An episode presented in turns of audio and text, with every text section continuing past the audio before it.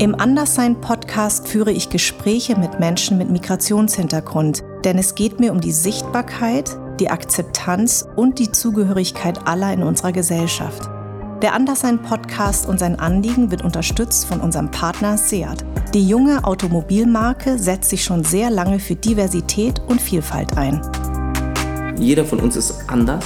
Ja. Bedeutet nicht, dass niemand anders ist. Mhm. Das stimmt nicht. Mhm. Jeder ist anders. Ja. Und wenn man das akzeptiert, ja. ja. dann kann man aus dieser, dass man anders ist und dass es okay ist, dann kann man aus dieser Schwäche eine Stärke machen.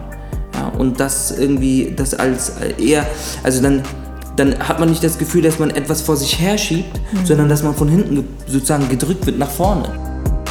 Vor über 20 Jahren habe ich auf einer politischen Veranstaltung mal gesagt, mein größter Wunsch ist es, dass ich in 20 Jahren in Deutschland nicht mehr gefragt werde, woher kommst du? Denn diese Frage beinhaltet immer, du kommst nicht von hier. Aber das stimmt nicht. Ich bin in Darmstadt geboren und meine Eltern kommen aus Vietnam. Für mich müsste also die Frage lauten, woher kommen deine Eltern? Oder aber, wo sind deine Wurzeln? Aber wo stehen wir 20 Jahre später? Wird diese Frage immer noch so gestellt, woher kommst du? Oder sind wir mittlerweile so weit, dass sie anders gestellt wird? Bin ich anders, obwohl ich mich nicht anders fühle? Wie sehen es andere mit ähnlichem Background wie ich? Darüber möchte ich sprechen. Willkommen beim Anderssein Podcast. Lieber Hassan, also erstmal herzlich willkommen beim Anderssein Podcast. Vielen Dank für die Einladung. Ich muss dazu sagen, Hassan und ich haben schon mal zusammen gedreht und damals hast du mich schon beeindruckt. Und was ich total toll fand, äh, wir haben zusammen die Nachtschicht gedreht. Genau, da war ich ja noch Kommissarin zusammen mit Armin Rode. Und du hattest solche Ohren und hast immer Armin durch äh, so äh, Sachen gefragt. Ne? Also wolltest ganz viel lernen und das, das, das ist mir damals aufgefallen. Und du bist mir total im Kopf geblieben. Und deswegen freue ich mich, dass es endlich klappt, weil du bist ja ein sehr viel beschäftigter Schauspieler mit einer Wahnsinns-Lebensgeschichte. Ja. Über die wir jetzt reden wollen, ja. natürlich. Äh, du bist im Libanon geboren. Genau. Und bist mit zwei Jahren mit deiner Familie nach Deutschland geflüchtet. Das war 1990. Genau. Und wir haben ja schon einige in unserem Podcast gehabt, die in einem Asylbewerberheim groß geworden sind. Bist mhm. du da auch als allererstes gelandet? Ja, klar. Ich war, ähm, meine Familie war, ich glaube, in Frohnau mhm. in, einem, äh, in einem Heim. Und dann waren wir noch äh, am Neulendorfplatz, glaube ich. Mhm, in Schöneberg, ja. ja. Genau, an, in einem Heim. Also es, am Anfang sind es natürlich auch so Massen. Ähm, Auffanglager für Menschen. Mhm, mh. Ich kann mich immer noch erinnern, wir hatten so ein Zimmer, in dem Zimmer war ein Waschbecken mhm. und wir haben da alle drin geschlafen. Meine Mutter hat immer im Keller gekocht und auf die Toiletten musste man auch ähm, außerhalb dieses Raumes. Da waren wir dann erstmal zu viert, irgendwann zu fünft. Ähm, ich kann mich erinnern, dass immer mein Skateboard geklaut wurde und meine Mutter musste immer sozusagen mit mir durch das Heim laufen und das Skateboard zurückholen. Und irgendwann ähm, waren wir in, einem, in einer Wohnung. Ja. Das war ein Gebäude in Schöneberg am Neulendorfplatz. Das war eine Wohnung, die wir bekommen haben. Und ähm, unten war ein Kinderladen, ja, also so, so, mhm. so eine Kita. Ich war ja nie in der Kita, ich fand das immer toll, ich habe immer von draußen reingeguckt. Durftest du nicht oder ich weiß nicht. Also ich glaube, äh, erstmal waren die Mittel dazu nicht da. Ja. Also wir bekamen ja auch kein Geld ja. vom Staat, sondern so Gutscheine, ja. mit denen wir so bei bestimmten Läden einkaufen gehen konnten. Ähm, genau, und, und aus diesem Heim, weil mein Vater sich mit der Leiterin dieses Heims äh, mhm. gestritten hatte, wurden wir rausgeworfen. Kam wirklich so Polizei und die haben gesagt, wir müssen jetzt gehen. Da waren wir so, ich glaube, drei Kinder. Ja. Und wie alt genau. warst du da? Da war ich wahrscheinlich vier, fünf. Ja. Da waren wir drei Kinder und dann mussten wir, äh, dann sind wir zum, zu meinem Cousin gezogen. Der hatte äh, eine große Wohnung, hatte aber selber auch fünf Mädchen. Also mein Cousin, sein Bruder und die, und die Frau meines Cousins und die Kinder halt. Und dann noch wir dazu. Ihr wart wie viel? Wir waren zu dritt, plus ja. meine Mutter und, äh, oder, nee, wir waren zu viert, plus ja. meine Mutter und mein Vater. Ja ja, damals. Und ja, und der hat solche Erfahrungen habe ich halt damit gemacht. Ich kann mich halt gar nicht richtig daran erinnern. Ich kann mich irgendwann daran erinnern, dass wir eine eigene Wohnung hatten an der Karl-Marx-Straße. Mhm. Also, dass es dann so nach Neukölln ging. Da war ich fünf, sechs, da ging ich dann äh, zum ersten Mal zur Schule, in die Vorschule dort. Dann wurde ich dort vom Auto angefahren. Also auf, auf der Straße. Da, da habe ich mir alle Rippen gebrochen. Oder, ja, und ähm, dann sind meine Eltern umgezogen in ein Gebiet, was viel ruhiger war und kinderfreundlicher und viel grün. Also dann sind wir nach, immer noch in Neukölln geblieben, aber in Britz gewesen. Bei mir war es ein ziemliches Durcheinander. Ja. Ich kann, natürlich habe ich zuerst Arabisch gesprochen, weil ich habe ja schon Arabisch gesprochen, da bin ich gerade mal nach Deutschland gekommen. Ja. Ja, und dann habe ich, haben meine Eltern kein Deutsch gesprochen und wir haben so, ich habe bis zu meinem fünften Lebensjahr wahrscheinlich immer nur Arabisch gesprochen. Und dann habe ich so langsam angefangen, auch Deutsch zu sprechen. Das ging aber relativ schnell und relativ, relativ gut. Ich habe den Übergang gar nicht gemerkt. Ja. Kinder lernen ja eh so wahnsinnig Ja, schnell. ich habe ne? auch die ganze Zeit also, deutsches Fernsehen gesehen und irgendwie, ja, ich hatte auch ein paar deutsche Freunde, wie gesagt, aber auch die, auch die Menschen um mich herum, die, äh, sagen wir, nicht äh, gebürtig deutsch waren oder so, wie man das jetzt ausdrücken möchte, äh, die haben ja Deutsch gesprochen mit mir. Die haben ja, das waren ja Türken, Jugoslawen oder was auch immer. Ja. Und ich hatte einen Freund, Benjamin, bei dem war ich immer zu Hause. Wie war Und das? Das war, das war eigentlich eine gute Zeit. Die Mutter hat mich wirklich, also Heike, schöne Grüße an Heike, falls du das irgendwann mal hörst in deinem Leben. Die hat mich eigentlich so behandelt wie ihre Kinder auch. Ja. die hat, die wusste, ich esse kein Schwein. Ja. Also hat sie Abendbrot gemacht.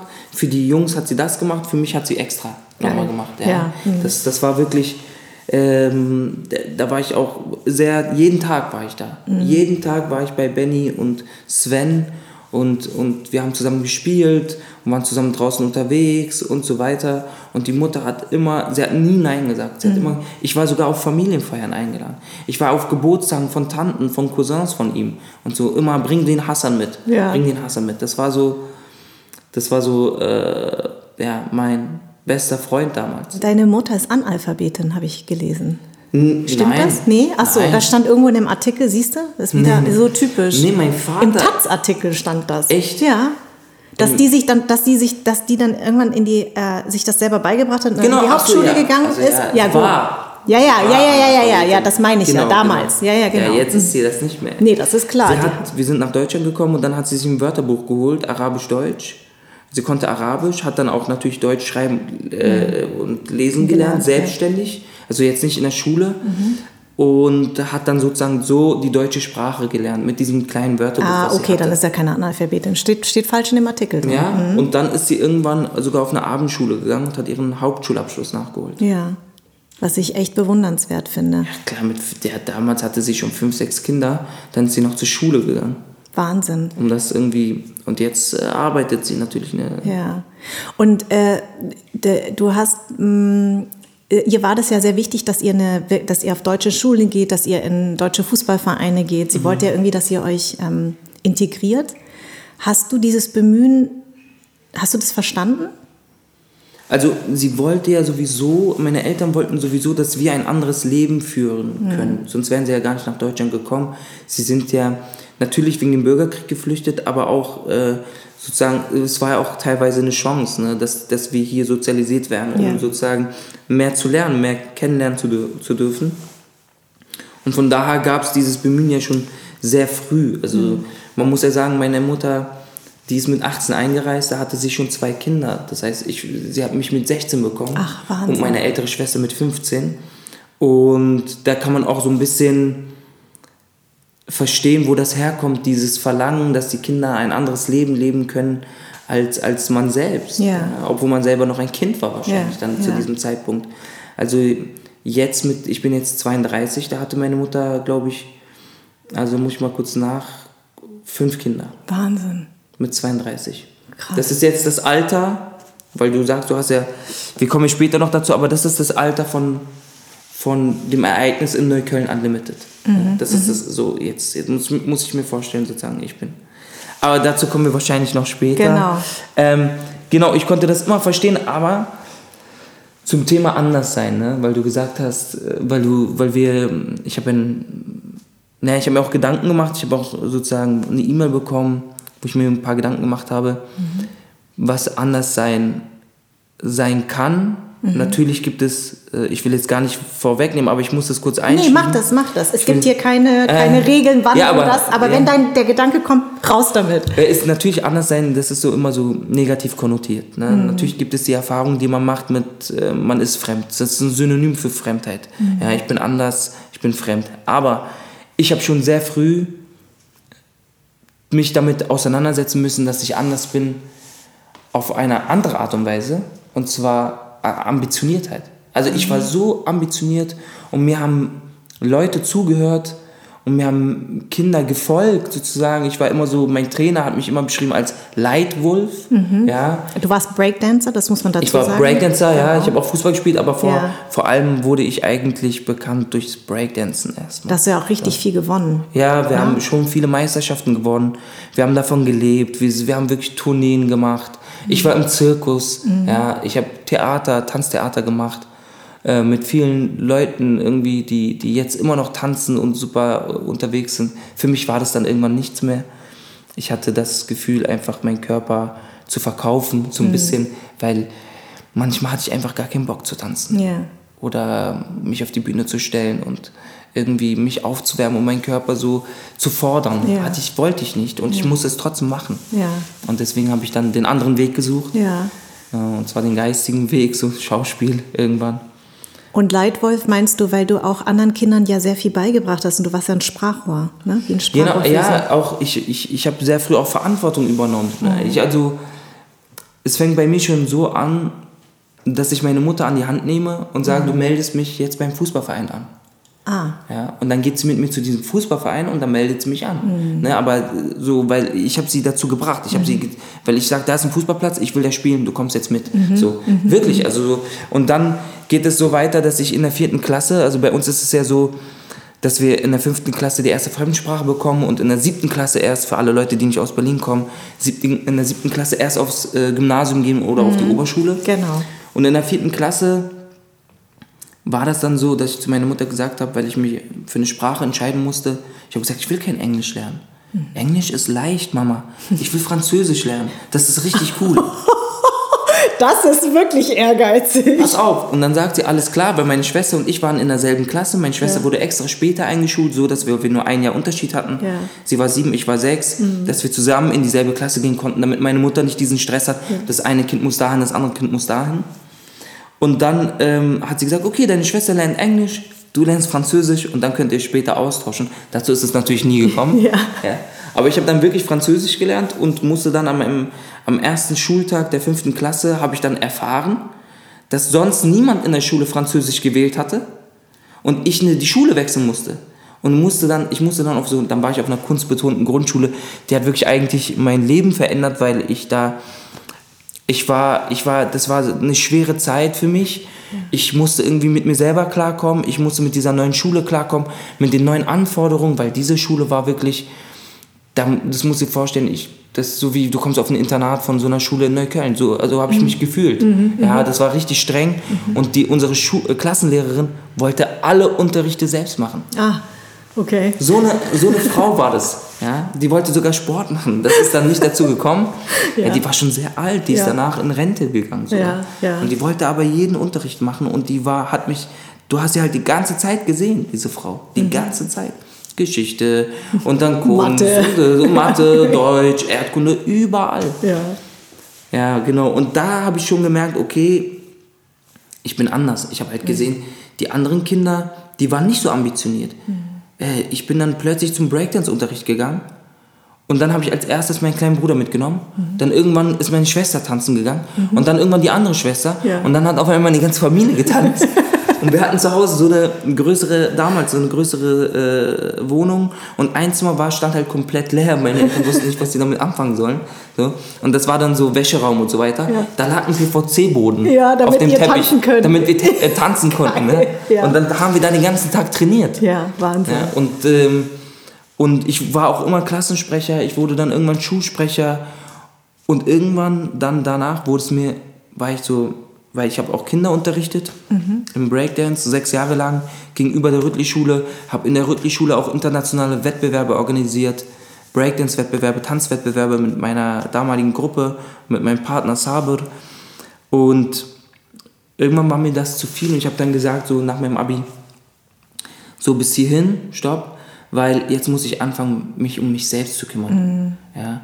Und ich kam, ich war dann noch viel auf Tournee unterwegs, und war dann im Zirkus, kam zurück aus dem Zirkus und habe gemerkt, tanzen ist nichts für mich. Krass, okay. Und äh, ich möchte was mit Sprache machen. Weil das hat sich bei mir ja schon rauskristallisiert, als ich gesagt habe, Mama, ich möchte Französisch, Französisch, lernen. ja. Und äh, ich habe nie gelesen, aber mich hat das immer interessiert und auch ähm, so Poesie und so. Mhm, Das war immer so mein Ding. Und ich wollte irgendwie was machen, was so, wo es viele Möglichkeiten gibt, äh, andere Themen anzuknüpfen. Mhm. Politik, Kunst, irgendwie, äh, mit, also meine eigene Biografie und so weiter. Meine Mutter hat dann zu mir gesagt, wie sieht es eigentlich mit Schauspiel aus? Studier das doch. Und dann habe ich so überlegt, kann man das überhaupt studieren? Mhm. Und dann habe ich recherchiert und dann kam ich halt zu der Agentur. Ja. Dann habe ich das erstmal Theater gespielt, dann habe ich das erstmal gedreht und dann war ich an der Schule genommen in München. Und das ist echt krass, weil das ist eine der schwierigsten und schwersten äh, also Schulen, auf die man gehen kann. Ja, also das die ist so Falkenberg-Schule ist sehr berühmt, sehr Ja. berühmt. Also ich muss dir sagen, als ich äh, anfing, ich bin ja Münchnerin, war die Otto-Falkenberg-Schule die Schule, auf die man gehen muss. Mhm. Aber damals gab es nicht so viele also Menschen mit Migrationshintergrund. Ja, ja, und deswegen habe ich mich nie getraut, mich zu bewerben, weil eigentlich haben alle gesagt, eine asiatische Julia, vergiss es. Was willst du, wo willst Mhm. du ein Engagement bekommen? Das ist natürlich heute anders, aber zu meiner Zeit war das wirklich krass. Aber ich weiß, Otto-Falkenberg-Schule, Ernst-Busch-Schule hier in Berlin, das sind so Schulen, Das sind halt Namen. das sind Namen. Ja. Und das ist schon echt Wahnsinn, dass das, also, dass du genommen worden bist, sagt ja ganz viel über dich und dein Talent aus. Du, ich, ich kann gar nichts anderes, ich, ich kann dir nichts dazu sagen, als ich habe nur, also nur intuitiv gehandelt.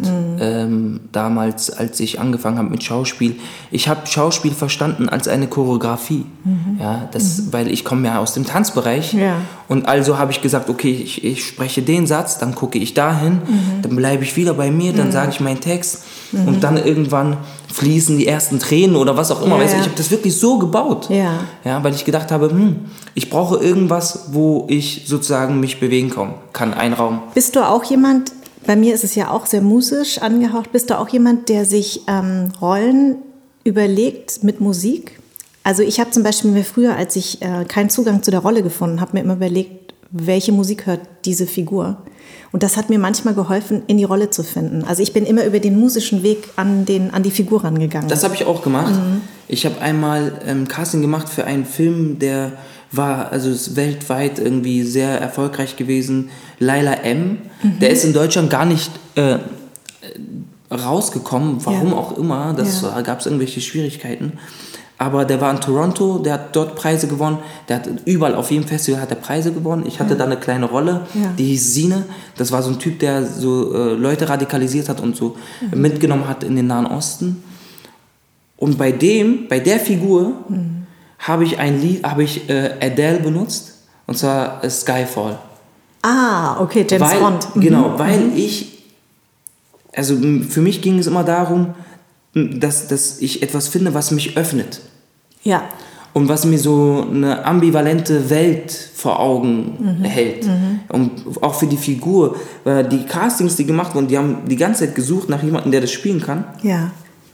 Und es war immer so, dass die Leute das so sehr aggressiv und so über Gewalt gespielt haben. Und ich habe gesagt, nein, das kann doch nicht sein, so, dass, dass jemand über Gewalt sowas tut. Also natürlich auch, aber ich meine, mein, An, mein, mein Ansatz war, der Typ tut es aus Liebe. Wo, aus Liebe, wofür auch immer, zu Gott oder Ja. zu sich selbst oder was auch immer. Da muss eine Liebe dahinter sein. Ich weiß genau, Und das macht ihn überhaupt erst so grausam Richtig. Ja. und so radikal. Ja. Und ja, ich habe Die Gewalt ist so eins zu eins und das andere ist viel tiefgründiger. Ja, Na? genau, ja, das ist so die Gewalt die, die, die Gewalt braucht auch einen Impuls, auch eine Herkunft, auch eine Quelle. Genau. Und diese Quelle ist die Liebe. Ja. Auch so schlimm das auch klingt. ne? Ja. Und das war ungefähr zu dem Zeitraum, wo wir miteinander gedreht haben, da Ja. habe ich dieses Casting gemacht. Ja. Ähm, und, und irgendwie hat es denen gefallen. Und es war das erste Mal in meinem Leben, muss ich sagen, dass ich mich selber gesehen habe, wie ich spiele, also dieses Casting, und dass es mir gefallen hat. Und dieses Getriebene und diesen Ehrgeiz, glaubst du, das hat etwas viel mit dem, mit deinem Erlebten, darauf kommen wir auch gleich zurück, was, was eigentlich dir widerfahren ist, nicht nur durch das Flüchten, ähm, auch diese, dass, dass du es am Anfang sehr schwer hattest, dass ihr so aufgewachsen seid, dass das eine Quelle war, dass du gesagt hast, weißt du, dass das Ja, ich wirklich eine Quelle ist, warum du so, so bist, wie du bist. Nein, das glaube ich nicht. Sondern? Ich glaube nicht, dass diese, diese negative Erfahrung, Weil ich war so klein, ich habe diese, also was wirklich schlimm war, ist ja erst passiert, als ich 14 war. Mhm. Aber wie ich ja gerade erklärt habe, ich war schon mit 8 und mit 10 und Warst so, so ambitioniert. So? Mhm. Ich habe meine, ich habe schon äh, so Kinder, sozusagen Breakdance trainiert, bevor überhaupt das passiert ist mhm. damals. Ähm, ich glaube nicht ich glaube, also viele sagen, ich habe das oft gehört, dass Leute sagen, aber schau mal, was du daraus gemacht hast. Wenn das nicht passiert wäre, vielleicht wärst du nicht der, der du bist. Das glaube ich nicht. Ja. Das, das glaube ich nicht. Und ich glaube auch, dass man mit solchen Sätzen mein Talent und mein Wesen mehr abschreibt, sozusagen. Mhm. Und sagt so, ja, der ist so geworden, der musste ja so werden, weil der wurde ja, jetzt sage ich es mal, abgeschoben. abgeschoben. Genau, ja? genau. Aber das glaube ich nicht. Ja. Weil ich war mit acht, habe ich meine Mutter an die Hand genommen mit zehn habe ich gesagt, ich will Französisch lernen. Ja. Mit zwölf habe ich meinen Bruder mitgenommen zum Breakdance-Training. Ja. Und dann meine Schwestern, also zum, weißt du, was ich meine? Mhm. Das, das diese, war in dir. Das Einfach. ist schon in mir. Das ich weiß genau, was du meinst. Das ist in mir. Das ist überhaupt nicht, das ist kein Resultat aus dem, was damals passiert ist, sondern das ist eher was ganz anderes. Das, was passiert ist, hat mhm. meine, meinen Werdegang gehemmt. Mhm. Natürlich bin ich dadurch stärker geworden, weil ich musste über einen ganz anderen Berg nochmal mhm. als, als andere und ich bin auch sehr tief nochmal gefallen und das habe ich dann während meiner Ausbildung auch äh, nochmal zu spüren bekommen, äh, äh, dass das, ähm, ja, es gab einen Moment, ich, ich könnte wetten, es ist genau zehn Jahre nach der Abschiebung gewesen, auf den Tag genau, wo ich dann irgendwie ne, was gespielt habe in der Falkenberg und mir ist schlecht geworden, ich musste mich übergeben und dann bin ich rausgegangen und weggelaufen und stand am Marienplatz und wusste nicht, wie ich da hingekommen bin. Krass. Ja, und ich sollte halt niemanden spielen, der geflüchtet ist. Mhm. Ja, und das ist so, das ist ja nicht mehr irgendwas, was ich also mit zwei erfahren habe, sondern mit 14. Ja. Und bei meinen Geschwistern war das nochmal was anderes, weil der eine hatte Geburtstag an dem Tag und der andere war drei Jahre alt mhm. oder vier Jahre alt. Das ist schon für die nochmal was anderes gewesen. Also man muss dazu sagen, ihr wart ja immer nur geduldet. Genau, ja. Ähm, und ihr hattet immer Angst vor der Abschiebung. Bei euch ist es dann passiert, als du 14 warst, was du schon, äh, wie du 13, gerade, äh, 13 und ähm, dein Bruder hatte an dem Tag Geburtstag und um 5 Uhr morgens kamen die Polizisten rein und haben euch da rausgeholt. Ja. Was ja ein total traumatisches Erlebnis ist. Und dann fand ich sehr eindrucksvoll, das hast du in irgendeinem Interview erzählt, seid ihr ins, ähm, in den Flieger, ähm, ihr seid dann über Istanbul geflogen, mhm. ihr seid sehr lange in dieser Maschine gewesen, weil, ne, wegen Aufenthalt und ihr durftet... Wir, mussten, wir waren sehr lange in dem Terminal, auch in Istanbul mhm. Konnten da nicht raus. Richtig. Wir haben da so zehn Stunden gewartet. Ohne Essen. Genau. Ne? Und äh, dann seid ihr in, äh, in Libanon gelandet und dann ist es ja nicht so, man spaziert aus der Maschine raus, sondern ihr wurdet erstmal verhört vom Militär. Ja. Also das heißt, du, das muss ja sowas Traumatisches und deine Geschwister sind ja in Deutschland geboren, deine Jüngeren. Genau. Na, nur du und deine Schwester, ihr seid mhm. im Libanon geboren. Das heißt, das war ein völlig fremdes Land, was ihr betreten habt. Ja, ja. Auf jeden, also für uns war das total fremd. Also vor allem, wir haben ja keine Wohnung da. Wir haben kein Haus da. Ja. Also meine Oma, die ich dann kennengelernt habe, die hat sich auf den Kopf geschlagen, hat gesagt, mein Gott, eine Frau und fünf Kinder, wo sollen die denn hin? So, weißt du? Ja. Das war, das war ihre Mutter? So. Ja, ihre Mutter. Okay. Und wir haben dann bei meinen Großeltern äh, geschlafen und die hatten eine Zwei-Zimmer-Wohnung. Mhm. Und dann haben die sozusagen im, im Wohnzimmer geschlafen und wir und haben der Rest, also es war ja nicht nur meine Mutter und wir, es waren ja noch meine zwei Onkels, meine Tante, also Krass. vier Erwachsene und fünf Kinder. Das war ja dann eher sowas wie eine Matratzenlandschaft, eine bunte, muss man sich vorstellen. Wirklich so. Das ist so echt, überall der ganze Boden war voller Matratzen und überall, also es konnte ganz leicht mal passieren, dass du einen Fuß im Gesicht hast oder so. Weißt du, das ist ganz lustig eigentlich, aber das war halt so. Und das heißt, dein allererstes Erlebnis mit der Heimat deiner Eltern war eigentlich aus der Maschine raus und die die nein, also ganz, nein. Also wir waren, das, es war ja sozusagen, ich muss das nochmal ganz schnell erklären. Also mhm. wir waren kettengeduldet die ganze Zeit. Dann haben mhm. wir 2000, lass mich kurz über, 2002 hat meine Mutter unter bestimmten Kriterien einen Aufenthaltstitel bekommen. Mhm. Sie musste halt so, sie musste halt so und so viel Geld verdienen, sie musste sich eine kleine Wohnung suchen, mein kleiner Bruder musste in den Kindergarten und und und. Ja. Sie hat das alles erfüllt und dann ähm, ähm, konnten wir verreisen. Dann sind wir zum ersten Mal in den Libanon 2002. Ah. Da haben wir, habe ich sozusagen, haben wir unsere Großeltern das erste Mal, erste Mal so richtig so kennengelernt. Ja. So, da waren wir das erste Mal. Dann sind wir zurückgekommen nach den Sommerferien. Ja. Und dann hat meine Mutter äh, hat nicht mehr so viel Geld verdienen können, weil sie musste irgendwie 2200 Euro netto verdienen. Was meine Eltern auch gemacht haben, das kann ich ja jetzt sagen. Ja. Die haben ähm, Die haben angegeben, dass sie 2200 Euro verdienen. Mhm. Die haben die Steuern dafür gezahlt, mhm. aber sie haben das gar nicht verdient. Sie wollten aber diesen Aufenthaltstitel unbedingt haben. Ja, natürlich. Also irgendwann haben sie halt diese Steuern nicht mehr zahlen können mhm. und haben dann sozusagen das aufgegeben und dann wurden wir abgeschoben, ein halbes Jahr später. Und dann waren wir im Libanon. Also es war nicht die erste Berührung mit dem Libanon, es war die zweite. Aber das, du musst dir vorstellen, das ist wie wirklich Traum und Albtraum, mhm. wie Tag und Nacht. Das ist wirklich unglaublich. Als ich das erste Mal da ankam, kam ich aus dem Flughafen raus, draußen lag ein roter Teppich, da war eine Barriere, dahinter waren Menschen, die haben geschrien. Ich dachte, ich bin Rockstar. Ja, ja ich dachte, was geht hier ab?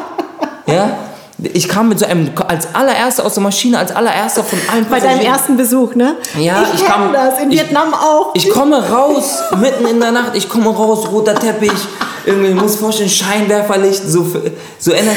Ja, genau. Leute schreien, Leute ja. schreien, Leute weinen. Ich laufe diesen Teppich entlang, auf einmal stehen da zwei Frauen, die schreien meinen Namen. Ja. Und ich so, äh? Wer ist das? So, weißt du? Und irgendwann bleibe ich so stehen und gucke die so an und die sehen so aus wie meine Mutter, ja. ne? meine Tante. Ist so geil. Ich kenne das. War, und beim zweiten Mal, ja. als wir das zweite Mal, also beim ersten Mal ist es noch so gewesen, meine Onkels haben sich gefreut, weil ja. meine Mutter war ja 13 Jahre nicht äh, äh, im Libanon. Ja, ja. Meine Onkels hatten sich gefreut, die haben alles vorbereitet. Da kam jemand direkt zum Flugzeug, hat uns mhm. abgeholt, hat unsere Koffer geholt, hat das mit den Pässen geklärt mhm. und so voll die Connection, weißt du, ich meine. Beim zweiten Mal kommen wir an, niemand wartet auf uns, wir werden verhört vom Militär ich komme raus, da steht, da ist kein roter Teppich, da sind keine Leute, die auf mich warten. Irgendwo ganz hinten in der Ecke sitzt mein Onkel, der uns dann abholt und dann so ins Dorf fährt. Mhm. So war das dann. Mhm. Das war wirklich wie Tag und Nacht. Mhm. Und dann, ich bin ja auch, als wir angekommen sind, das erste Mal war Nacht. Mhm. Da sind wir durchs Land gefahren, ich bin im, äh, im Auto eingeschlafen.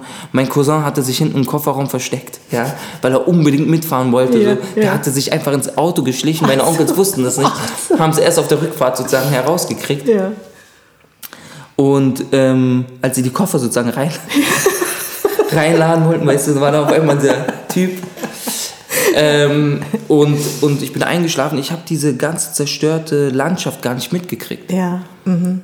Ich bin im Dorf angekommen, da waren so halb fertig gebaute Häuser oder so, aber du ich habe nie an Krieg gedacht. Mhm. Wir sind mhm. dann zum Meer gefahren und hatten unseren Spaß. Mhm. Beim zweiten Mal war es Tag, yeah. tagsüber. Ja? Und dann sind wir angekommen und dann sind wir durch dieses Land gefahren und dann sieht man das erste Mal sehe ich dann, wo wir überhaupt sind mhm. in. Wirklichkeit. Mhm. Ne, da war diese Blase dann nicht mehr da. Ja, ja, ja, genau. Ich kenne das. Ich bin ja auch in, aus einem Kriegsland und ähm, war mit vier das erste Mal da und das war für mich, also mit vier begreifst du das ja eh nicht und dann habe ich diese, diese Kinder gesehen, weißt du, teilweise ohne, ohne Arme, ohne Beine, also mhm. Agent Orange geschädigt dann ähm, hungernde Kinder, die, die kaum was am Leib haben und ja. haben die ganze Zeit gewartet, bis du fertig gegessen hast und dann haben sie die Reste vom Boden aufgehoben. Also ich habe da auch so viele Sachen gesehen, eben kaputte Häuser. Meine Mutter hat nur geweint. Also ich, mein erstes Erlebnis mit Vietnam war völlig traumatisch. Und es hat sich eigentlich erst durch die Familienliebe etwas gekehrt und durch dann das zweite Mal, als ich dann da war, und das dritte Mal mhm. hat sich das dann so umgedreht. Aber ich weiß genau, was du meinst. Also es ist ja trotzdem ein völlig fremdes Land und ähm, du hast Arabisch gesprochen, ich habe nicht so gut Vietnamesisch gesprochen. Mhm. Für mich war das irgendwie erstmal so, äh, ich verstehe die so ein bisschen, aber eigentlich auch nicht so richtig. Und, ähm, und da ist mir das Anderssein aufgefallen. Mhm. Also, dass ich irgendwie zwar so aussehe, aber anders bin als die. Und hier sehe ich fühle ich mich so wie die anderen, sehe aber trotzdem anders aus, fühle mich aber hier so wie die Menschen hier. Also dieses Anderssein ist mir da sehr im Kopf geblieben. Ähm, und du sagst ja auch, das hat was Negatives. Ähm, das verstehe ich. Das kommt immer darauf an, wie man es betrachtet. Also manche wollen unbedingt anders sein. Mhm. Ja nee, ich habe gemeint, sozusagen, dass es oft negativ konnotiert ist. Das stimmt. Anders sein bedeutet oft fremd sein. Aber es gibt auch mhm. ein, ein, positives, wie ich dieses ambitionierte halt, was genau. ich vorhin beschrieben habe. Ja. Da bin ich ja auch anders. Und ich glaube einfach, und das ist auch so mehr oder weniger meine Definition, so ähm, jeder, jeder von uns ist anders. Ja. Bedeutet nicht, dass niemand anders ist. Mhm. Das stimmt nicht. Mhm. Jeder ist anders. Ja. Und wenn man das akzeptiert, ja. ja. dann kann man aus dieser, dass man anders ist und dass es okay ist, dann kann man aus dieser Schwäche eine Stärke machen. Ja, und das irgendwie, das als eher, also dann dann hat man nicht das Gefühl, dass man etwas vor sich herschiebt, mhm. sondern dass man von hinten sozusagen gedrückt wird nach vorne, ja. so gepusht wird. Ja, richtig. Ja? ja. Das glaube ich und mhm. ich kenne das total. Ich bin auch in Libanon gegangen. Natürlich habe ich Arabisch gesprochen, aber so Arabisch gesprochen, wie halt Araber in Deutschland Arabisch sprechen, so weißt genau.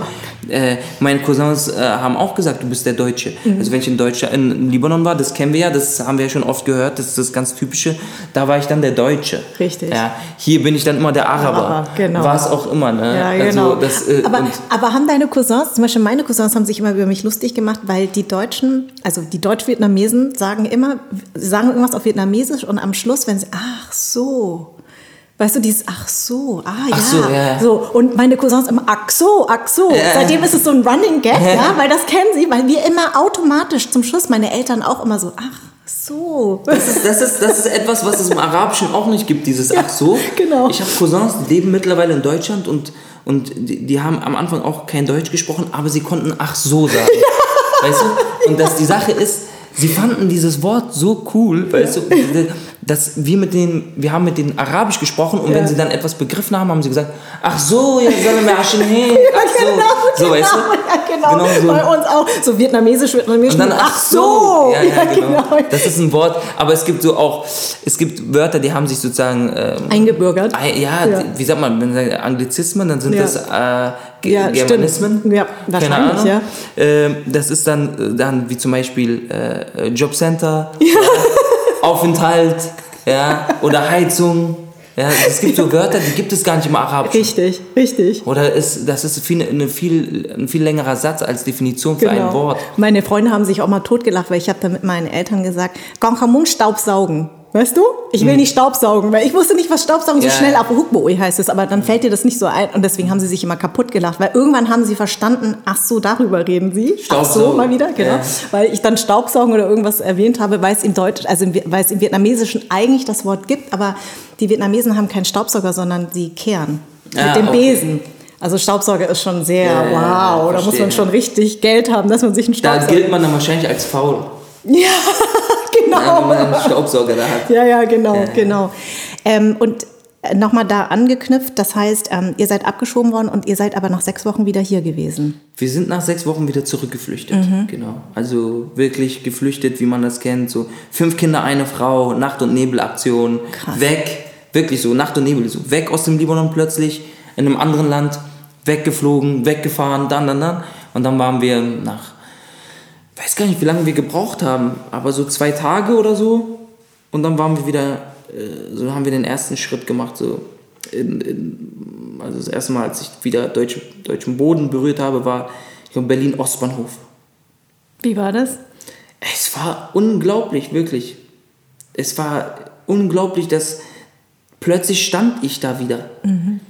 Dieser, dieser Schritt, ich kann mich noch ganz genau an diesen Moment erinnern, dieser Schritt raus aus dem Zug, vielleicht lag es auch daran, weil wir so 13, 14, 15 Stunden gefahren sind, dass du warst immer in Bewegung irgendwie und es war immer so ein bewegter Boden und dann plötzlich steige ich aus und dieser Boden ist fest. Und ich stehe da und da gibt es nichts, was mich so wegnehmen kann oder wegholen kann. Es war unglaublich. Und das, ja, die ganze, die ganze Aktion, diese zwei Tage habe ich nicht geschlafen. So, ich war immer der, der wach geblieben ist und aufgepasst hat, dass, wenn die Kontrolleure oder so kommen, dass ich jemandem Bescheid sagen konnte, damit sie uns nicht unvorbereitet sozusagen äh, erwischen. Aber wie muss man sich das denn vorstellen? Habt ihr den Entschluss relativ schnell wieder gefasst, als ihr da wart im Libanon, dass ihr gesagt habt, dass deine Mutter gesagt hat, wir gehen zurück oder hat sie es erstmal für euch geheim gehalten? Hat es irgendwie ausgetüftet mit den Onkeln oder wie, wie kann man sich das vorstellen? Also jetzt im Nachhinein kann ich, glaube ich, sagen, in dem Moment, als wir abgeschoben wurden, haben meine Eltern sich vorbereitet, uns zurückzuholen. Das heißt, meine Eltern wussten auch nicht ganz wieso oder warum. Also sie wussten schon, dass es einen Zweck hat. Sie haben ganz viele Unterlagen mitgenommen, die sozusagen aussagen könnten, dass wir aus Deutschland sind. Ah, Wir haben auch alle unsere Schülerausweise mitgenommen. Sozialversicherungsausweise, Krankenkarten. Die waren ja alle gültig. Man, Ja. muss, man muss auch sagen, wir wurden vorzeitig abgeschoben, also illegal abgeschoben sozusagen. Es lief noch ein Gerichtsverfahren, man hätte uns nicht abschieben dürfen. Ach so. Deswegen war unsere, unser Duldungsstatus sogar noch gültig, als wir zurück eingereist sind. ah, okay, verstehe. Ja, und ähm, in dem Moment, als die Polizei geklopft und geklingelt hat, wussten meine Eltern, natürlich, weil sie waren unter Schock, aber auf der anderen Seite wussten sie, jetzt geht es darum, irgendwie alles irgendwie noch zu, zu greifen, was man noch mitnimmt, also so zu, so als potenzielles Dokument zu erkennen. Und ähm, wann haben euer El eure Eltern dann gesagt, dass, es dann, dass ihr das versuchen werdet, wieder zurückzukommen? Kannst du dich mm. daran erinnern? Ich glaube, das war in der Nacht. Bevor es Also losging. mein Vater hat immer gesagt, mach dir keine Sorgen, mach dir ja. keine Sorgen. Er ja. hat jetzt nie gesagt, ich hole dich zurück oder so. Er hat gesagt, ich kümmere mich darum, ich kümmere mich darum. Mhm.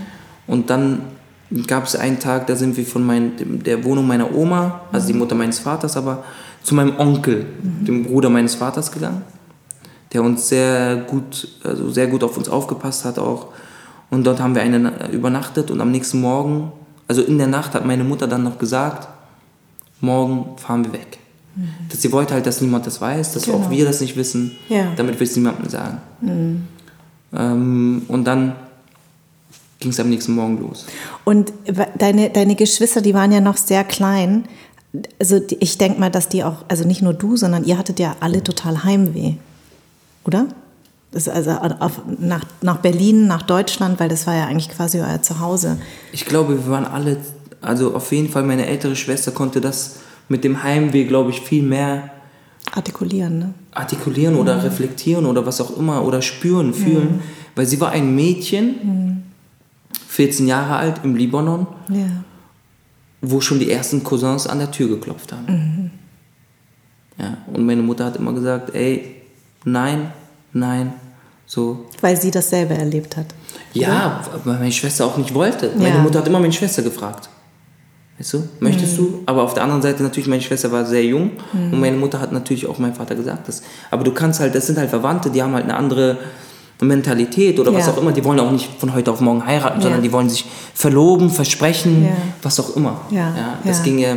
Äh, und dann hat äh, sozusagen, hast du dir halt erstmal kommen lassen, mhm. hast dir das angehört, dann sind sie gegangen, mhm. dann hat man miteinander geredet. Und, mhm. und, meine Schwester hat immer Angst, dass sie irgendwie zwangsverheiratet wird oder so, mhm. aber das, ist, das war nie eine Option für meine Eltern. Mhm. Mhm. Ja. Und ähm, ich kam mir immer so vor wie so eine so eine, du kennst du diese Lego-Figuren, ja. die man so auseinanderbauen kann? Ja, ja. So. Okay. So, so eine Lego-Figur, die du auseinandergebaut hast, ja. die liegt dann auf so einem Tisch mhm. und dann musst du sie. So kam ich mir aber öfter in meinem Leben vor. Ja. Und dann muss, musste man sich wieder irgendwie richtig zusammenbauen. Ja.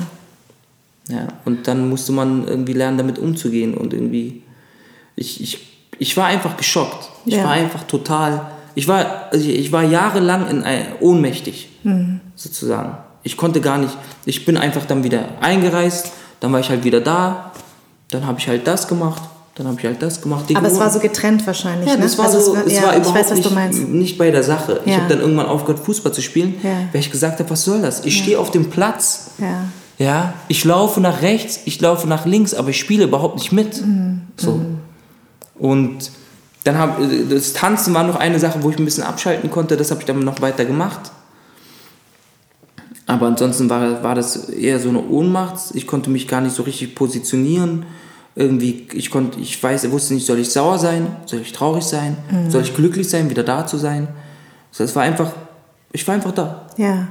Ich war da, wie so eine Hülle und bin so durchs Leben gelaufen. Mhm. Ich habe alles gemacht, wie ich so, wie ich so halt gemacht habe. Ich war auch relativ erfolgreich. Aber also, kein Zugang. Aber kein Zugang zu meinem ja. Inneren. So. Ja, ja. Und das ist immer noch bis heute sehr schwer für mich auch als Schauspieler, es gibt ja diese verschiedenen Schauspieltechniken, Czabak oder Strasberg oder Stanislavski oder so, wo man so ähm, private Erlebnisse sozusagen benutzt, mhm. um an seine Emotionen zu gelangen. Das heißt, wenn vor einer Woche mein Hund gestorben ist, ja. Dann bereite ich mich auf die Rolle so vor oder auf die Szene, dass ich sage, mein Hund ist gestorben, okay, wie habe ich mich da gefühlt? Und so mhm. funktioniert bei mir überhaupt gar nicht. nicht. Ja. Das macht bei mir nur zu. Da ja. geht bei mir gar nichts. Ich, ich, ich habe das auch so beschrieben, ich war jahrelang ein Roboter. Ja. So, wirklich. Ja. Du hast was zu mir gesagt, ich habe geantwortet. Ja. Ja, du wolltest was von mir, ich habe das gemacht oder auch nicht. Ich bin zur Schule gegangen, natürlich hatte ich meinen Spaß. Natürlich hatte ich meine Freude. Natürlich habe ich äh, Geburtstage gefeiert oder äh, habe äh, irgendwie Entscheidungen getroffen oder Sachen einfach ausprobiert. Das war alles da. Aber trotzdem an sich emotional. Hm. Ich kam irgendwann an den Moment in meinem Leben, wo ich es vermisst habe zu weinen. Mhm, mh, mh.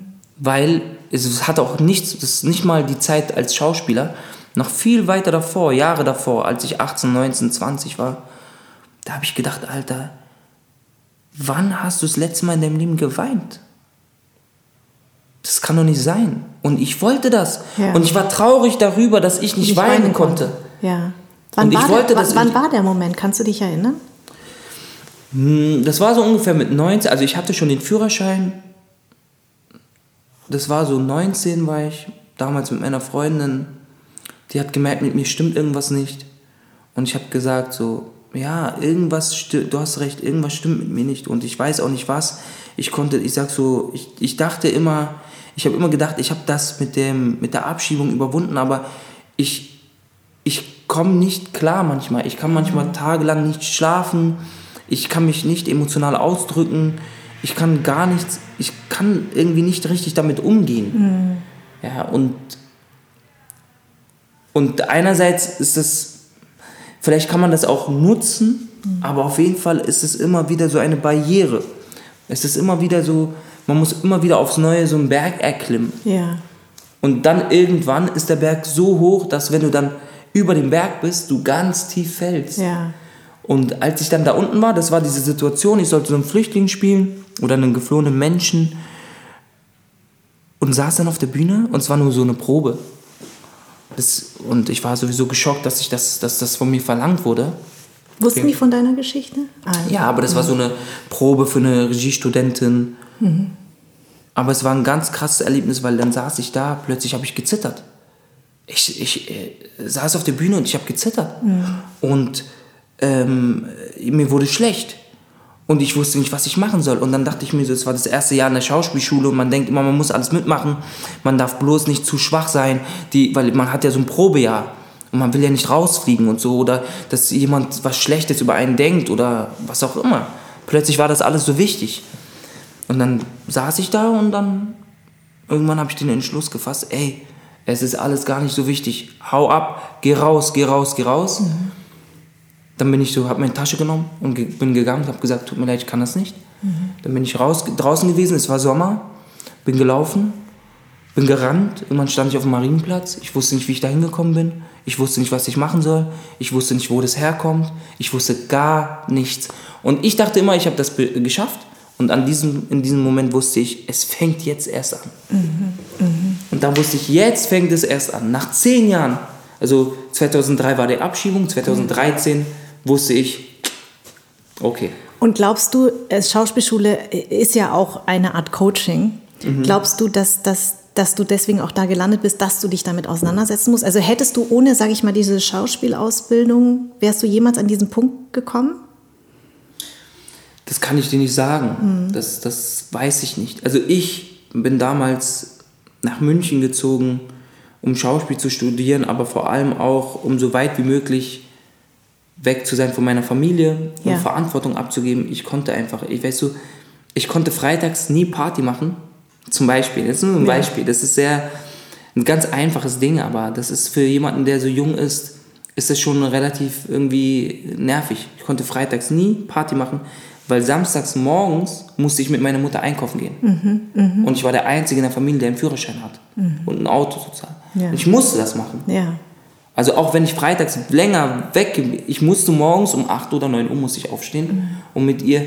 Und dann gab es noch andere Sachen. Ich musste immer alles übersetzen. Ich wollte gerade sagen. Den ganzen Briefverkehr. Ich musste mhm. manchmal mit meinen Geschwistern, so jüngeren Geschwistern, zur Schule gehen und mit den, mit den Lehrern klären, was da schiefgelaufen ja, ist. Ja. Also ganz viele Sachen. Ich wollte einfach Verantwortung abgeben mhm. und einfach herausfinden, das habe ich auch so formuliert damals, wer ich bin. Ja. Und Einfach ganz, ganz woanders hin und herausfinden, wer ich bin und was ich will und wo ich hin will, wo ich herkomme. Und irgendwie einfach, ja, einfach irgendwie zurückkommen und einfach, ich hatte immer den Wunsch, zurückzukommen nach Berlin und da zu sein, mhm. stark zu sein, so ein, ein ich, das ist doof formuliert, aber so ein, ein Mann geworden zu sein, vielleicht. Weil ich mir, ich hatte immer das Gefühl, ich bin auf diesem Ereignis, ähm, ich war schon immer erwachsen, also ich habe schon immer Verantwortung übernommen oder so und so weiter, aber ich bin trotzdem sehr kindisch geblieben. Auch durch dieses Ereignis vielleicht. Und ich habe mich immer so sehr jung und so gefühlt, obwohl ich schon viele Sachen gemacht habe, die eigentlich nicht meinem Alter entsprechend sind oder gewesen sind.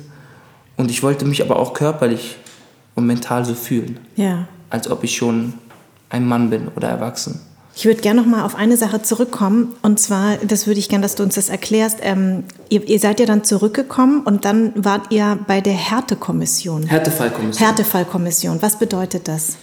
Die Härtefallkommission ist ein unabhängiges Gremium, ja. was ähm, prüft, also ich glaube unabhängig, mhm. ja, äh, was oft auch äh, mit Kircheninstituten oder so Vereinen äh, zusammenarbeitet, die prüfen, ob diese Familie oder ob dieser Mensch integriert ist und ob, ob, ob ähm, sozusagen ob er dann da bleiben darf, sozusagen. Ja, was ist da? Sie schreiben eine Empfehlung aus. Ah. An den Innensenator. Ah, okay. Sie prüfen sozusagen, sie prüfen, ob dieser Mensch äh, da bleiben sollte, ob er einen, einen Mehrwert oder was auch immer für die Gesellschaft hat, ob er sich integriert hat, was auch immer, wie man das dann beschreiben möchte. Ja. Ich, das ist jetzt nur so, wie ich das jetzt irgendwie assoziiere oder wie ich das jetzt so interpretiere. Ja. Aber das ist gar nicht.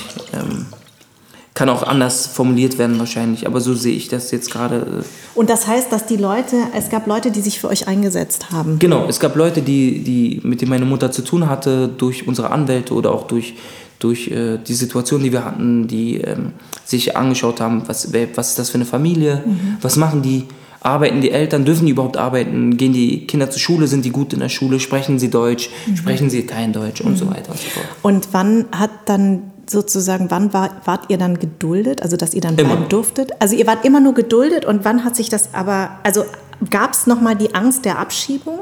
Also wir waren immer geduldet ja. bis, bis äh, 2002. Da hatten wir für ein Jahr diesen Aufenthaltstitel. Dann wurden wir abgeschoben, dann ja. sind wir zurückgekommen. Ja. Dann waren wir wieder nur geduldet. Bis, also ich war geduldet bis zu meinem 18. Lebensjahr. Mhm. Weil dann war ich sozusagen, hatte ich bürokratisch gesehen nichts mehr mit meiner Familie zu tun. Mhm. Ich habe gearbeitet seit meinem 16, also ich habe mit 16 angefangen zu arbeiten, so Minijobs, 400 Euro Basis. Ja. Habe dann irgendwann natürlich auch richtig ähm, Geld verdient und meine Familie äh, unterstützt. Und ähm, ja. Und, und, was, dann, äh, und was war dann mit 18? Mit 18, was meinst du? Also weil du meinst, bis 18 warst genau, du Genau, und dann, weil ich sozusagen bürokratisch unabhängig war von meiner Familie ja. und gearbeitet habe und Abitur gemacht habe, mhm. habe ich einen Aufenthaltsstatus bekommen. Wie war das für dich? Es war cool, es war toll, weil äh, ich konnte reisen. Mhm. Das konnte ich ja vorher nicht. Wo bist also, du hingereist als allererstes? Ich glaube, ich bin selbst nie so alleine einfach irgendwo hingereist, ja. sondern ich habe dann Theater gespielt, also Tanztheater in Paris. Mhm ich war mit meiner Tanztruppe unterwegs in, äh, in ganz Deutschland, in ganz Europa, mhm. auch in Serbien. Ähm, überall bin ich bin einfach dahin gegangen, wo ich, wo ich äh, hin konnte, wo, ich, wo mich mein Beruf auch irgendwie hingeführt hat als Tänzer. Und dann hast du ja in München deine Einbürgerung genau. bekommen. Und ich fand es interessant, du hast in irgendeinem Interview gesagt, du hast ja den libanesischen Pass und den deutschen und du sagst, das ist für dich bedeutet das nichts, einfach nur ein Stück Papier. Ja. Hätte ich nicht gedacht. Warum? Na, weil, weil natürlich die, also weil ich was gegen Grenzen habe. Mhm. Deswegen. Und weil dieser Pass, also erstmal diese, diese Pässe erinnern mich immer wieder daran, äh, an die Zeit, wie es damals war. Ja. Das ist ja auch so, also, dieser Pass zeigt mir, ey, jetzt hast du einen Pass, damals wurde so abgeschoben und hattest gar nichts. Das ist immer sozusagen eine Erinnerung. Aber auch, dieser Pass, dieser Pass sozusagen bürokratisch bestimmt er, wer ich bin mhm. oder wo ich herkomme. Und das stimmt halt gar nicht. Wo würdest das, du denn sagen, wo du herkommst? Also ich würde auf jeden Fall sagen, ich komme aus Berlin. Das ist ganz klar. Also ich kenne ja nichts, ich habe nichts anderes kennengelernt. Aber ich muss auch sagen, das muss ich leider zugeben, ähm, ich komme auch, ein Teil von mir kommt jetzt mittlerweile auch aus München. Muss ich halt zugeben. Das ist so doof das auch klingt. Und alle werden mich dafür verurteilen, alle, die Berliner sind und das hören, so weißt du, ich meine. Ich bin Ex-Münchner und ich sage, was sagt der da? Nein, äh, Quatsch. Aber viele sagen, was, was, wie kannst du das sagen? Als Berliner Mann, ja. dieses ganze, dieser ganze Patriotismus ja, ja. geht mir so am Arsch vorbei und all diese Grenzen, Nationalismus und all dieses ganze Zeug, das ist alles nichts für mich. Ich kann mich damit nicht identifizieren. Ich kann noch nicht mal sagen, ich bin Bayern München oder Hertha BSC-Fan oder was auch immer. Ich bin Spielerfan. Ja. Ja, weißt du, was ich meine? Ich es interessiert mich nicht der Verein, ich gucke mir den Spieler an. Ja. Ich kann auch nicht sagen, mein Lieblingskünstler, Rapper oder so ist der und der, sondern ich sage, da hat er einen guten Track, da hat ein anderer einen guten Track, so weißt du, was ich meine? Ja. Es ist so, und deswegen, ich, bin- ich bin, wenn ich dazu gezwungen werde, weißt dann sage ich, ich bin Berliner. Wenn mich die Leute fragen, dann wo du herkommst, dann sage ich, ich komme aus meiner Mutter. dann fragen sie, wo, nee, wo kommst du aber wirklich her? Ja, okay, ich komme aus meinem Vater. So weißt du, ich meine?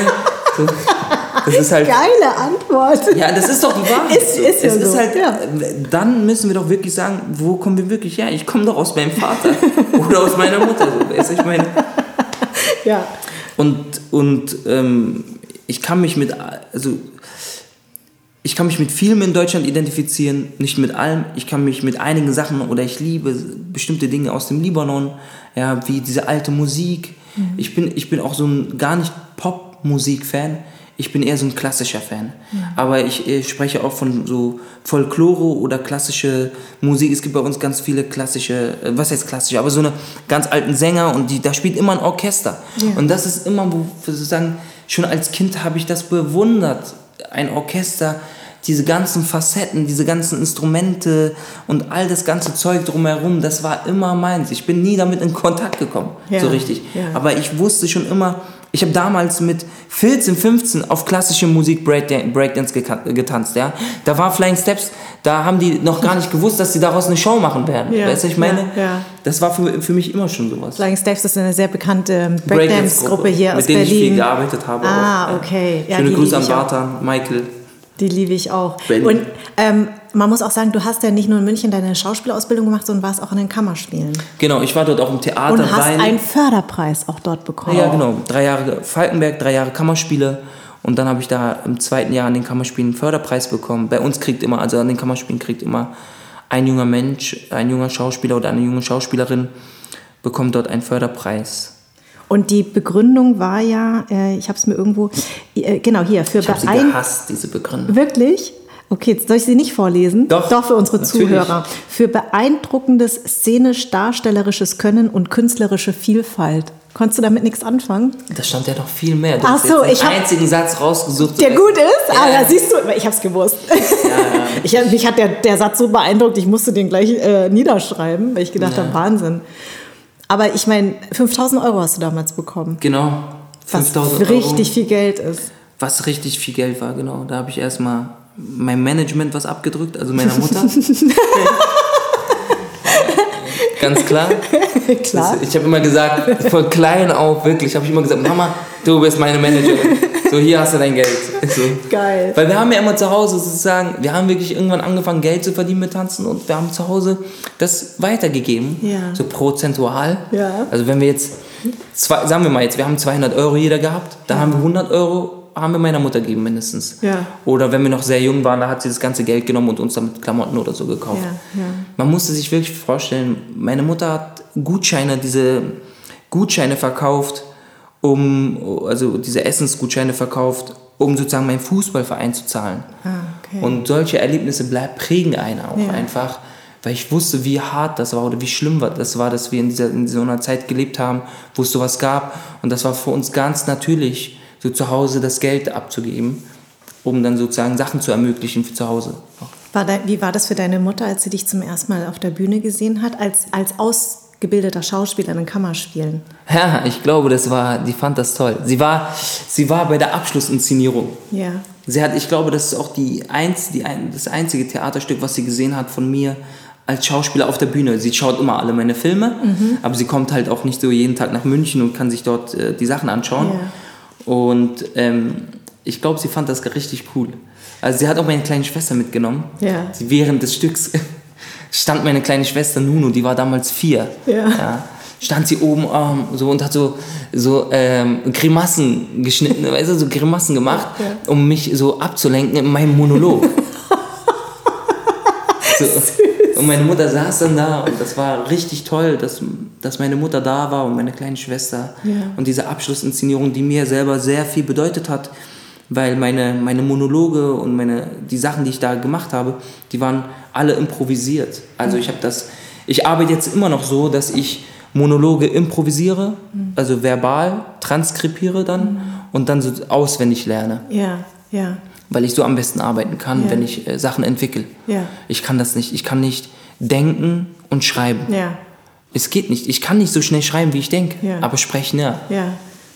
Kenne ich. Ja. ja. Du hast ja auch bei Four Blocks mitgespielt. Genau. Ähm, wie war das eigentlich für dich? Das spielt ja quasi in deinem Bezirk. Also da ist ja dein Da habe ich auch einen Post verfasst. Hast du den gesehen? Nee, ich, ich, habe so viele Posts von dir ja, gesehen. Ich, bin, ich bin mir nicht sicher. Welchen meinst du? Da sag ich, äh, da schreibe ich, mh, dass ich den Dealer nur so authentisch spielen konnte, weil ich äh, ein ausgebildeter Schauspieler bin und nicht, weil ich aus Neukölln komme. Stimmt. Genau. So mäßig, ne? Und Ja. das ist auch die Wahrheit. Ne? Du, ihr könnt mir nicht erzählen, dass, dass wir jetzt hier hätten jeden von der Straße nehmen können aus Neukölln und der hätte dir einen guten Dealer gespielt. Ja, genau. Ja. Genau. Und das ist halt, was die Leute nicht begreifen, weil ich höre ja auch immer, das ist halt das Schlimmste, was es gibt. Damit kennst du dich ja aus. Mhm. So, oder das ist dir nicht fremd. Was willst du mir damit sagen? Mhm. So, ich habe studiert, ich habe Abitur gemacht, ich habe getanzt. Also ich bin, schau mich an, ich bin ein arabischer Mann. Und ich habe getanzt, getanzt. Ja, ja, ja. getanzt. Würdest du Islam und Mann plus Tanzen kombinieren? Würdest du nicht.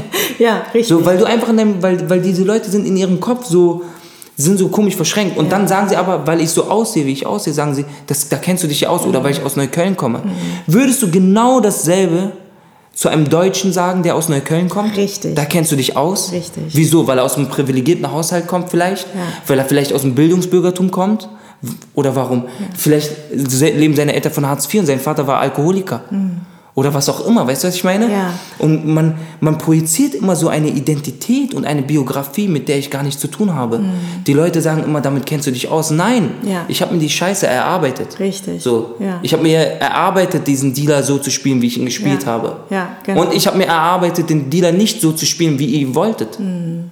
Ja, das sind immer diese, und das ist, ich bin glücklich darüber, ich komme aus zwei Welten.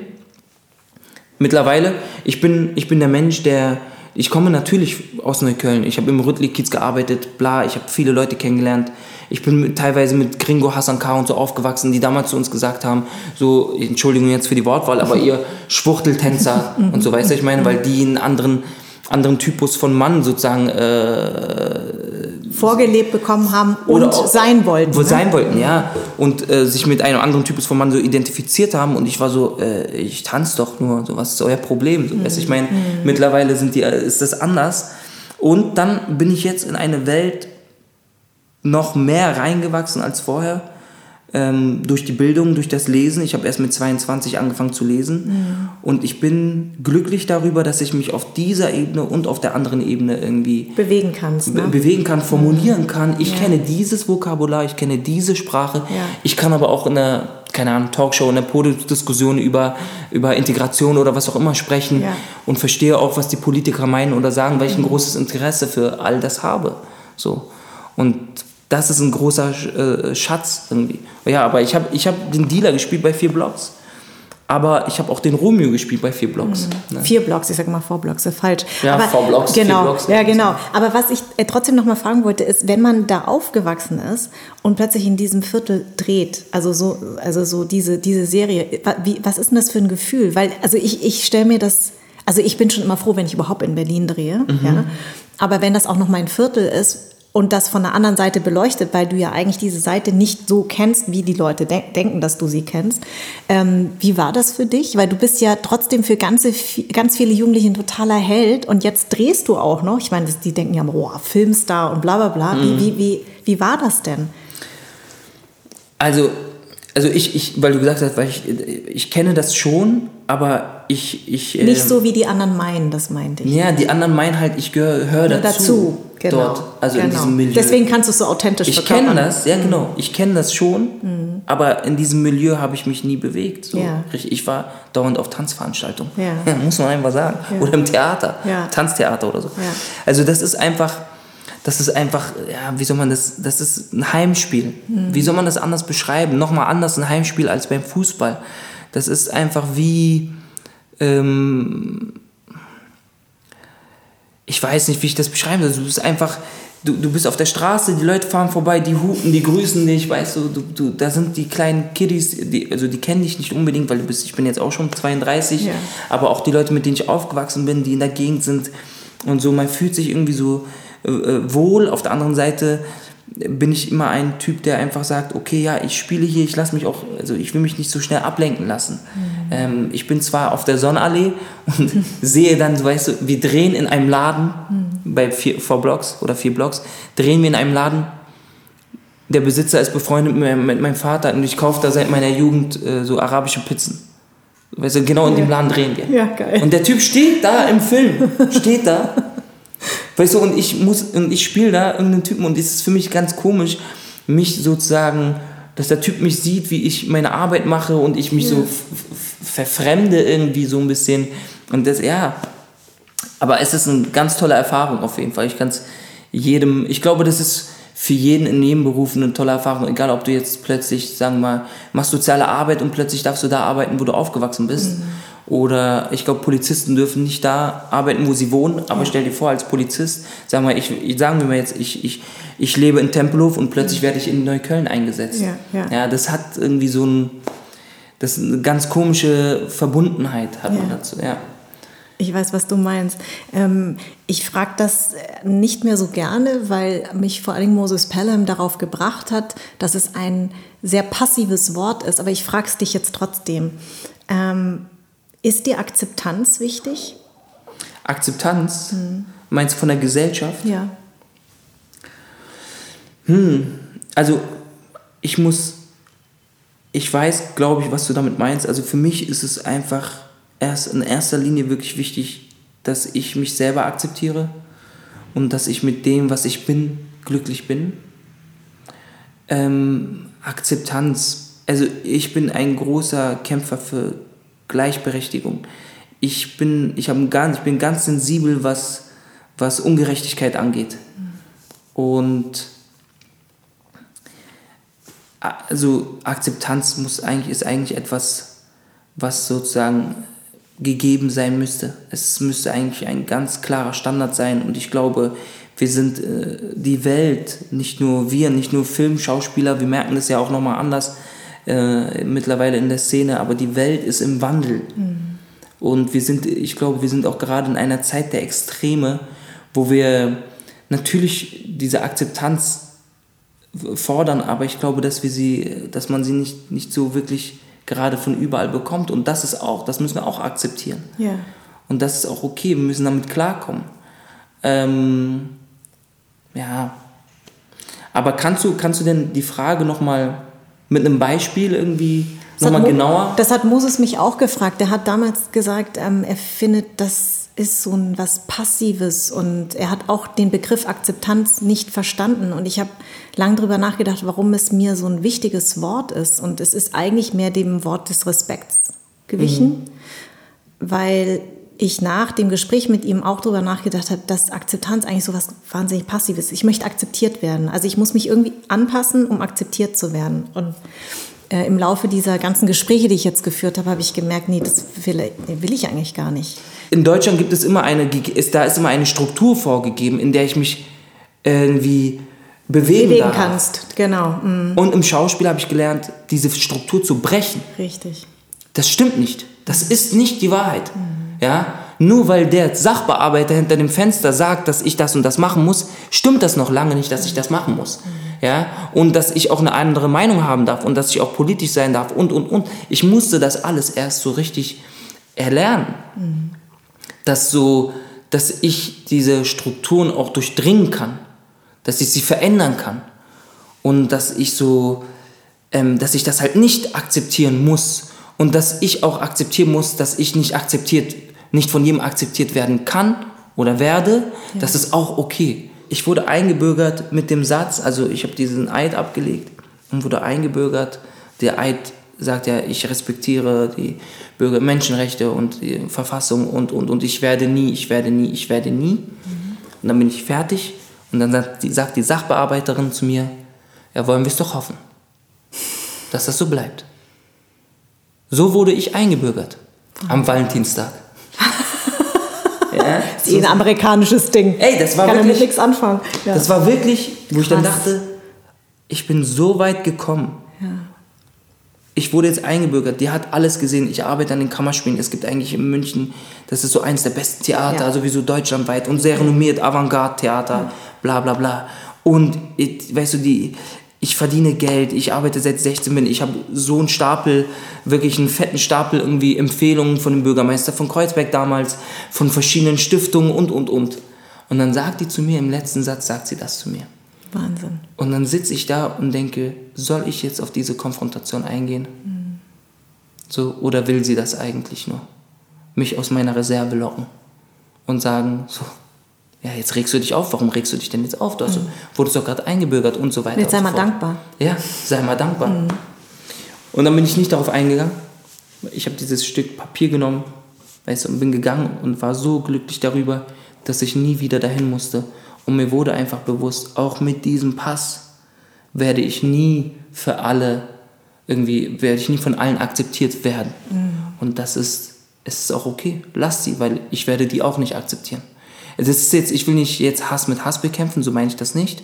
Ne? Aber ich, ich, ich sehe das auch positiv, wenn ich mit mir arbeiten will, wenn ich mit mir umgehen will, mit dem möchte ich auch nicht umgehen. Ja. Das ist ganz normal. Wir treffen, vielleicht treffen wir uns irgendwo auf einer anderen Ebene, aber auf dieser Ebene dann nicht.